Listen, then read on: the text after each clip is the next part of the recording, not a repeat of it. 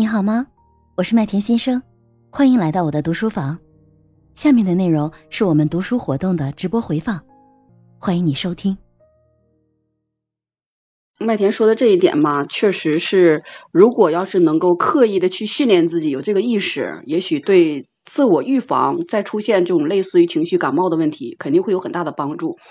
然后我还发现一个问题啊，发现一个很有。特点就是我接触的这几个学员，这几个孩子，他们产生抑郁的这几个孩子，他们有一个很共同的特点，就是从小到大，就他们父母跟我聊天的时候就展现出来，孩子非常的要强。就这个要强吧，就我们中国人说的话，就这种心理的话，有一些孩子天生他可能就比较要面子啊，呃，自尊心比较强啊，等等这样的。他对一件事情如果做不好，他就会苛责自己。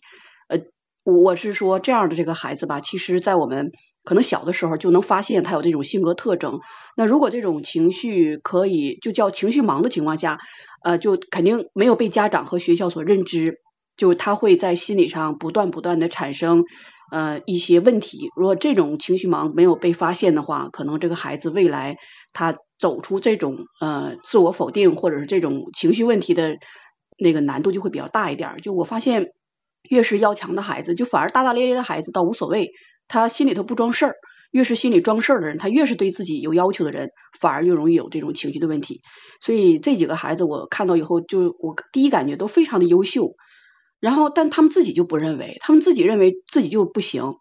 他们家长可能认为通过减肥呀，因为他们吃了激素大量的激素的药嘛，就体重和体型，呃，就跟正常的。简直就是超出了他们正常的那个承受范围之之内。也许他想通过这个减肥呀，哎，让他形象外在这方面可以给孩子一些自信。但是我往往认为哈，减肥只是一个外在的手段而已。它确实是能让人产生一些啊对自我认知的这种肯定，但另外一点的话，我觉得就是今天咱们紧扣主题这个内容，我觉得应该值得家长去思考的是孩子情绪的问题，而且这种情绪它不是说一天铸就的，就是有这种问题的孩子，他不是说哎我今天马上就出现这种情况，他肯定是日积月累的，比如说情绪被忽略啊，然后自己的感受这种无法抒发，然后好多事情都闷在心里，没有办法去排解。所以刚才麦田说的这个运动，我是特别，因为我看过一篇报道啊，关于抑郁走出来的一些方法，除了药物之外，因为药物它确实刺激大脑、刺激我们身体，还有很多的副作用。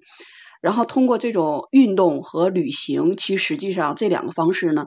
能够让大脑产生一些比较那个愉悦的那种多巴胺，让自己的神经元可以得到养护。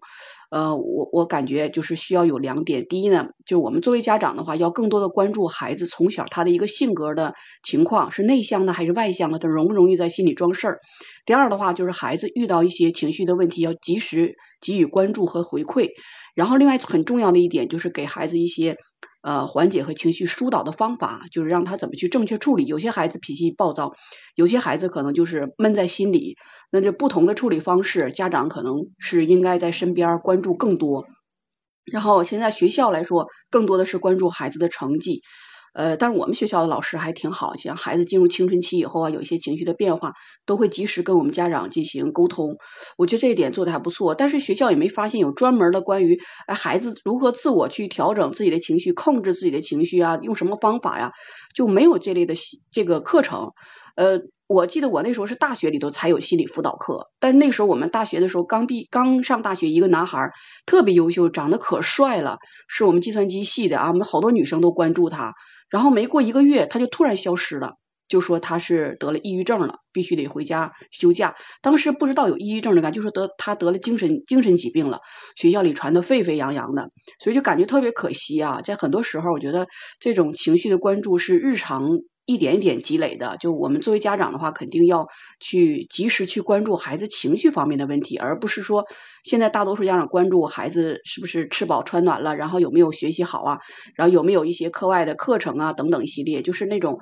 焦灼，让孩子也感觉到这个社会的压力。所以，我有很多时候吧，我也是挺矛盾的。我说，到底让孩子自由发展呢，还是说让他给一定的压力，让他知道未来的就业形势怎么样？就是在这个过程当中，可能拿捏的不是特别好，也会有时候急躁，会否定他。嗯，但从总体来说的话，我觉得最重要的话就是孩子的人格的健全，还有他去能够处理社会关系，在未来独立生活这段日子当中呢，呃，能够去。解决自己所面临的各种困难，就是百挫呃百战，就是 永远就是这样的不被挫折所打倒，这样的一种那个精神状态，才是他在社会上去生存立足之本的很重要的一个因素。所以，可能更多的，我觉得我们作为家长嘛，应该关注这一方面的教育，而不是单纯的分数教育了。